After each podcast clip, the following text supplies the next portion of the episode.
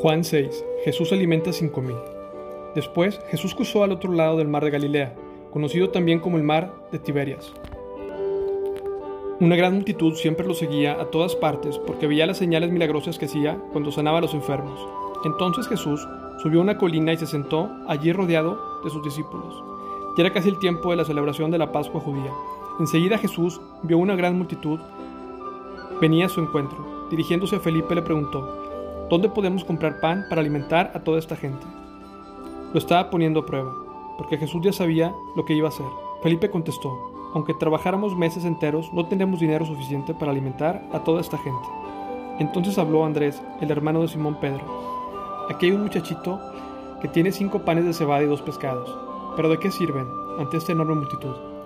Jesús dijo, díganles a todos que se sienten. Así que todos se sentaron sobre la hierba en las laderas. Solo contando a los hombres sumaban alrededor de cinco mil. Luego Jesús tomó los panes, dio gracias a Dios y los distribuyeron entre la gente. Después hizo lo mismo con los pescados, y todos comieron cuanto quisieron. Una vez que quedaron satisfechos, Jesús les dijo a sus discípulos, ahora junten lo que sobró para que no se desperdicie nada. Entonces ellos juntaron las obras y llenaron doce canastos con los restos que la multitud había dejado después de comer de los cinco panes de cebada. La gente, al ver la señal milagrosa que Jesús había hecho, exclamó, no hay duda de que es el profeta que esperábamos.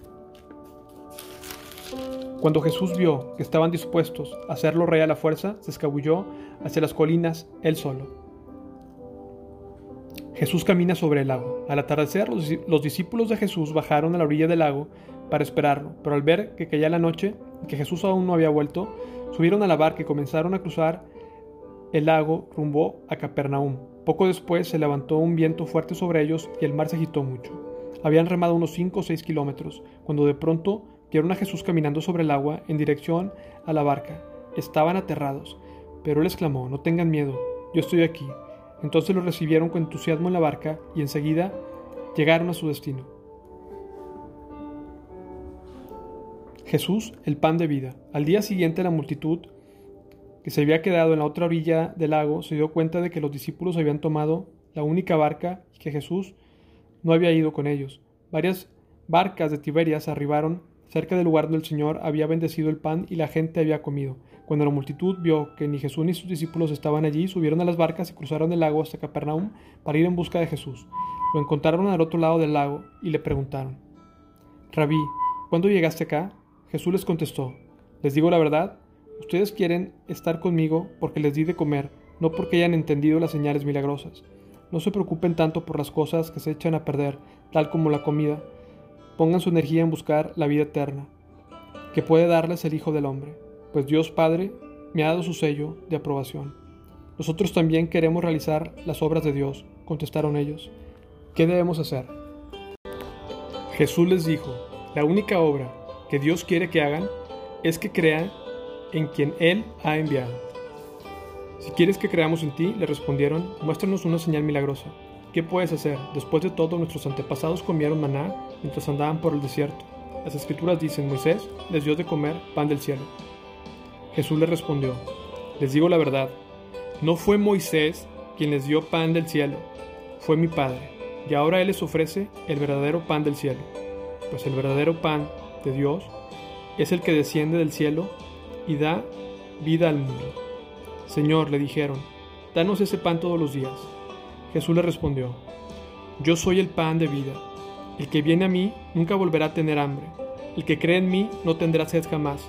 Pero ustedes no han creído en mí a pesar de que me han visto. Sin embargo, los que el Padre me ha dado vendrán a mí, y jamás los rechazaré, pues he descendido del cielo para hacer la voluntad de Dios, quien me envió, no para hacer mi propia voluntad, y la voluntad de Dios es que yo no pierda a ni uno solo de todos los que Él me dio, sino que lo resucite en el día final.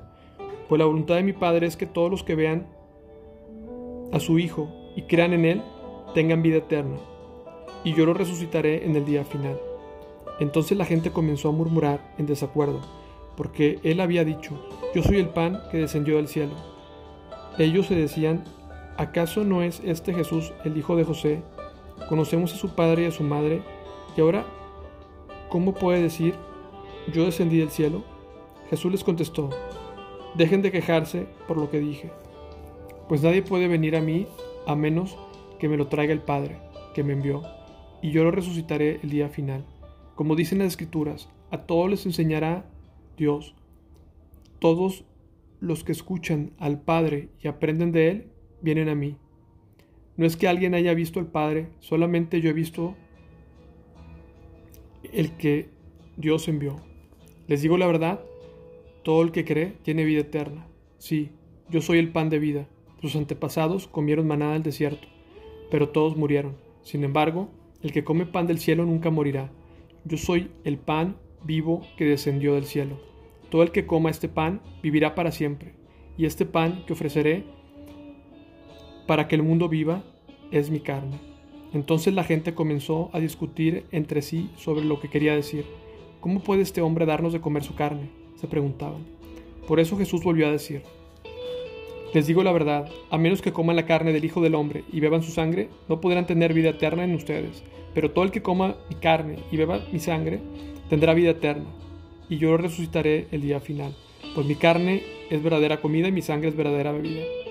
Todo el que come mi carne y bebe mi sangre permanece en mí y yo en él. Yo vivo gracias al Padre. Viviente que me envió. De igual manera, todo el que se alimente de mí vivirá gracias a mí. Yo soy el pan verdadero que descendió del cielo. El que coma este pan no morirá, como le pasó a sus antepasados, a pesar de haber comido maná, sino que vivirá para siempre. Jesús dijo esas cosas mientras enseñaba en la sinagoga de Capernaum. Muchos discípulos abandonan a Jesús. Muchos de sus discípulos decían, esto es muy difícil de entender, ¿cómo puede alguien aceptarlo? Jesús estaba consciente de que sus discípulos se quejaban, así que les dijo, ¿acaso esto los ofende? ¿Qué pensarán entonces si ven al Hijo del Hombre ascender al cielo otra vez? Solo el Espíritu da vida eterna. Los esfuerzos humanos no logran nada. La palabra que yo les hablo son espíritu y son vida. Pero algunos de ustedes no me creen, pues Jesús sabía desde un principio quiénes eran los que no creían y también los que lo traicionarían. Entonces les dijo, por eso dije, nadie puede ver, nadie puede venir a mí a menos que el Padre me lo entregue. A partir de ese momento muchos de sus discípulos se apartaron de él y lo abandonaron. Entonces Jesús mirando a los doce les preguntó, ¿Ustedes también van a marcharse? Simón Pedro le contestó, Señor, ¿a quién iríamos? Tú tienes las palabras que dan vida eterna. Nosotros creemos y sabemos que tú eres el Santo de Dios.